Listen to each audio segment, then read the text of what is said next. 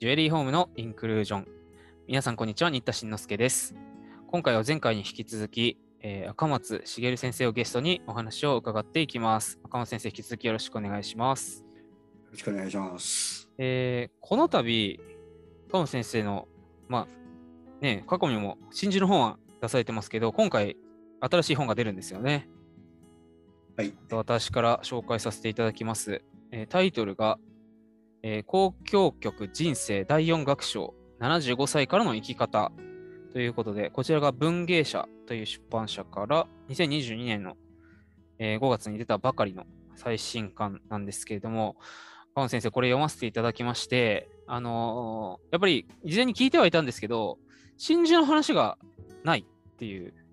もちろんお仕事との関係では出てくるんですけど、これ真珠の本じゃないっていうのはなかなか新鮮だなと思いまして、これなんでこういう本を出そうと思われたんですかね？えっと、実は去年、あの、ヘルニアになりましてね、えそれでもう動けなくなったんですよ、全く。えはい、はい、で、その前、あの、3年前にあのコロナが始まった頃に、え。まあ、前にあのちょこちょこと思いついたことを書いてたものがあって、ええ。これを少しまとめようかなと思ってたんですよね。はい、そしたら文芸あの文芸社が毎日新聞にあの作品募集っていうことで検証募集で出てたんでうーん、あこれに応募したらどうかなと思ってそれであの書こうと思ってた。でまあ、都合のいいことにあのあれでヘルニアで動けなくなりましたんでね、まあ、この際もうまとめ一気にまとめてしまおうと思ってそれで今までのものを書き集めてまとめたんです。そでれもなんか、転んでもただでは起きない生活って感じですよね。それでちょっと没頭してやれみたいな感じですか？それで文芸者にあの投稿したあの応募したんですけど、見事見事に線が漏れましてあら、それでもうダメだなと思ったらその発表があった翌日に文芸者から電話かかってきましてね、はいはい。まあ、これは作戦だと思うんですけど、まあ、あのそのまま物にするには惜しいから多少お金出しても本にしないかっていう誘いああ、なるほど。ね。うん、で私はまあ80歳ということで一つのまあ人生の区切りになんかあの、えー残しておいたものいいかなという形として残せる残した方がいいかなというふうに思ったのと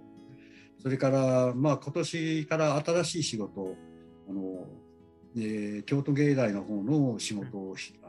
やることになったんで、うんその時のまあ名刺代わりに私はこういう人ですっていう、まあ、あの本本も書けるような人間だよっていうことを、まああのえー自分のその何ですかあのバリューアップのツールとして使えるかなということもあったんで、まあ、本本ぐらいかあの書いておいたらどうかなと思って書いたんです。うん、なるほど、なるほど。あの、いろいろ、まあ、知的な活動をどうやっていくかと、あと健康とかね、生き方全般についていろいろな部分で整理していただいて、何か、うーん、私が特に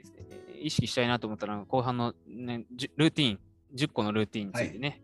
えーの赤間先生が大事にされている、まあ、はい。心情というか、信念というか、そういうのがあのよくまとまっている本だなと思ったのですが、ちょっと気になったところをいくつか。前半で、やっぱりあの、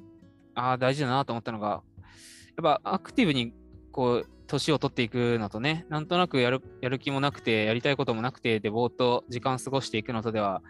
ちょっと追い方が全然違うよっていうのが結構リアルなエピソードで書かれていて、そこは結構もうね、会社も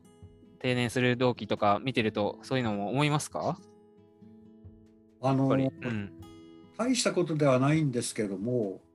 ちょっと意識を変えるだけでうん。随分変わるんですよね。うん。その意識を変えるのをその単発的じゃなくて常にこう意識を変えるということを意識しながらやってるとだんだんとそれがあの意識が変わってきてえで意識を変えるとそれに伴って行動も変わってくる。ー、なるほどね。えっ行動が変と、わるともうその付き合う人付き合う場所、うん。付き合うあのいろんなものうんあの今度は環境が変わってくるんですよね。うん。あそういう形でもう本当はもう最初はほんのわずかなんですけどもそのわずかなものの繰り返しがどんどんどんどん大きなうんあの違いになるは発展するという、そういう感じのように思うんです。なるほど。あの、この本読んですごく私はありがたかったなと思うのが、その、体力の衰えとかをネガティブなものばっかりと捉えず、その、ここにあったのが、スポーツカーから中古の軽に乗り換えるようなものだっていう、ちょっと前向きな例えで説明してくださってて、なんかすごく気が楽になったというか、なので、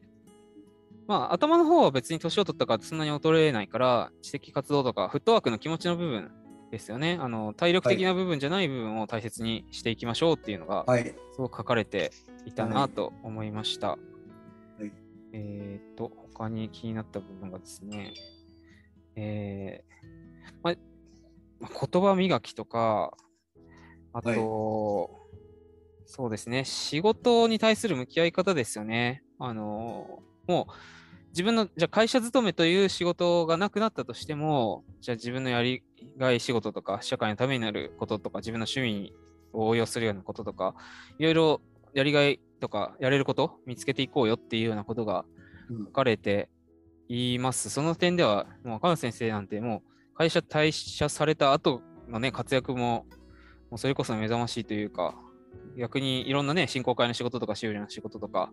取り組まれていて、そのエネルギーをどこから来ると思われます？ご自身で分析されて。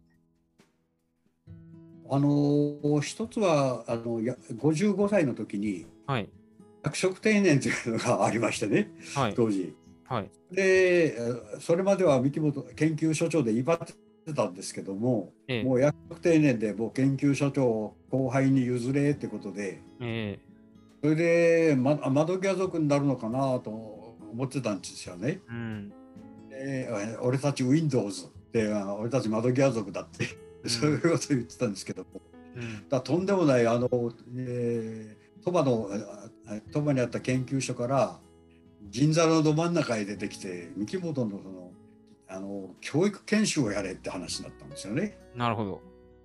これはもう大変でしたよ。もうや